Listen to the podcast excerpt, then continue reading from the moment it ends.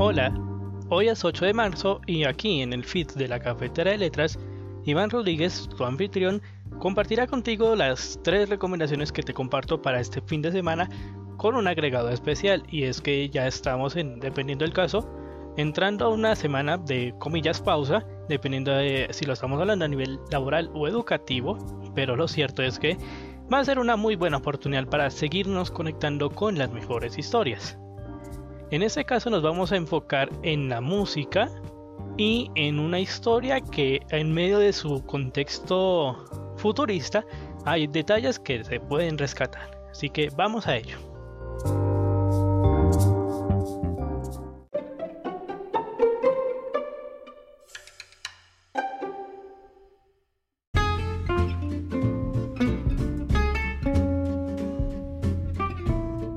La primera historia la vamos a aprovechar en este contexto de futurista, pero que también aporta algunos elementos de interés.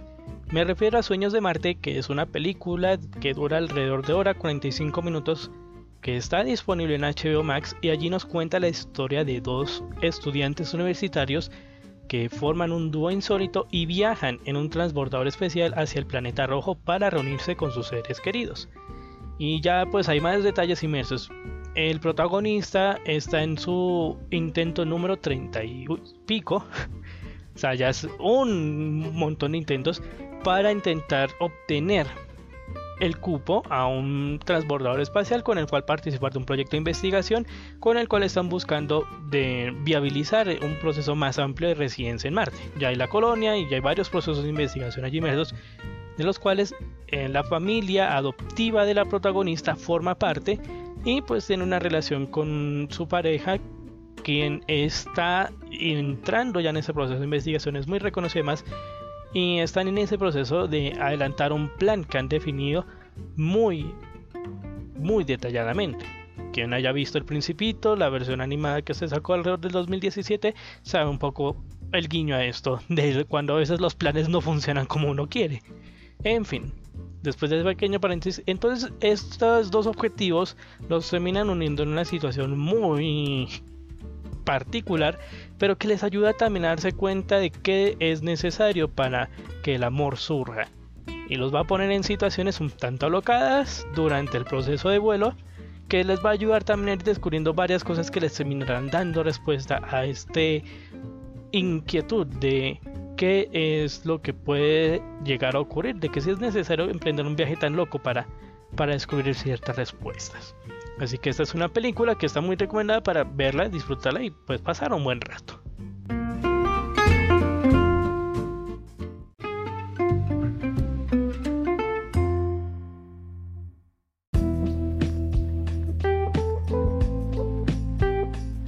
La segunda parte va a estar enfocada en la música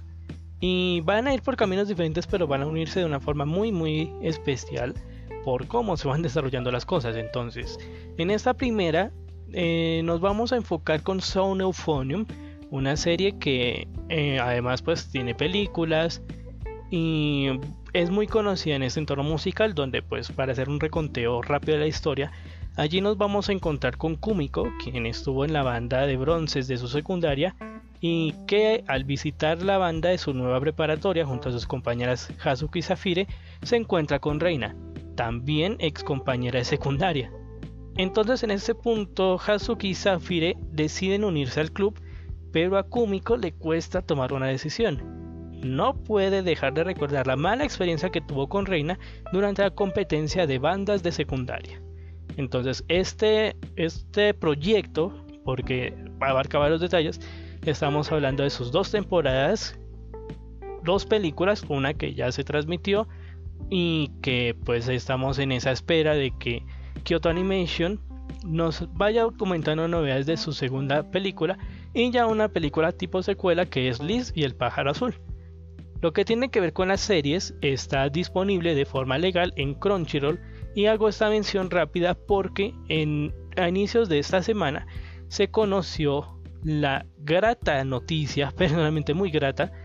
de que toda la música, es decir, no solo las canciones que componen la parte del opening y el ending, sino también la banda sonora, ya las podemos escuchar de forma gratuita bueno, esto pues ya saben, dependiendo de las plataformas, en las diferentes plataformas de streaming como Spotify, Apple Music, eh, YouTube, por mencionar algunas.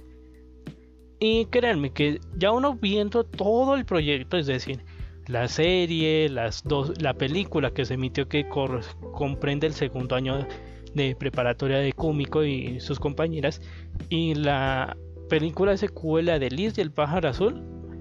la música se llega a disfrutar muchísimo porque forma parte esencial, como no,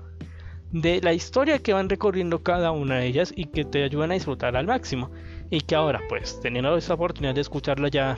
directamente de forma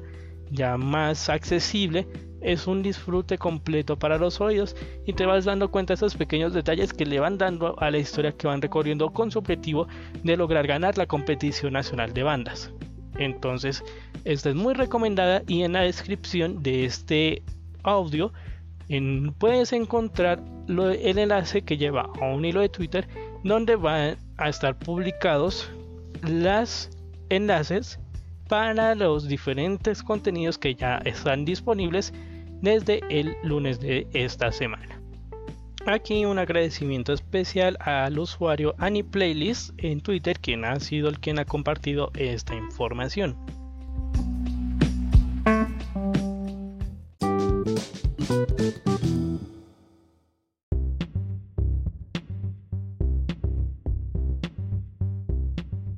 Y continuando aquí, por cierto, en Twitter,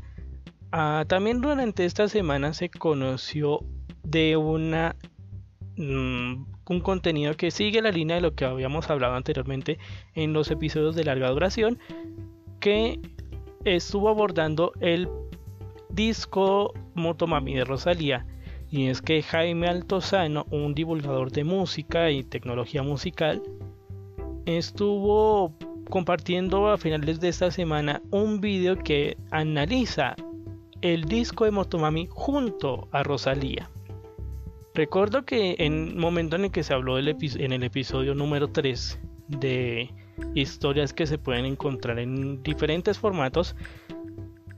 toque un punto así a grandes rasgos de que esos componentes que podemos encontrar allí son piezas de un rompecabezas con el que Rosalía está entrando a construir esa voz con la que quiere ser identificada. Y aquí él,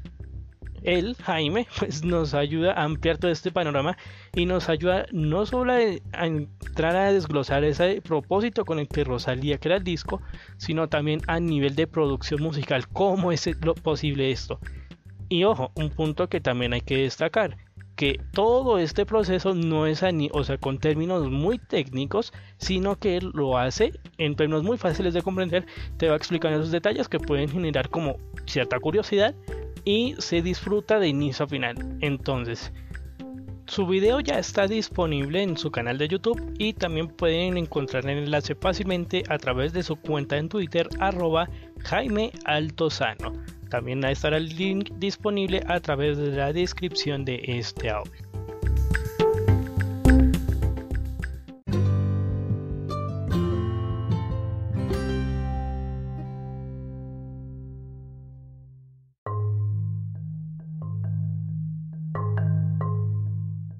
Y con esto ya cerramos esta segunda entrega de las tres recomendaciones que te comparto para el fin de semana. También ya estamos haciendo los últimos preparativos para lo que será el siguiente episodio de la cafetera de letras donde voy a estar conversando en torno a la temporada de invierno 2022 y ya como va arrancando esta temporada primavera. Mis primeras series que ya están en el listado para seguirlas. Y bueno nos encontramos en este mismo feed disponible en Spotify, Apple Podcast, Google Podcast y en otras plataformas donde escuchas tus podcasts y también nos encontramos en redes sociales a través de Facebook, Twitter e Instagram como arroba. Mi nombre es Iván Rodríguez, te doy muchas gracias por acompañarme en esta entrega y deseo que tengas un muy buen fin de semana.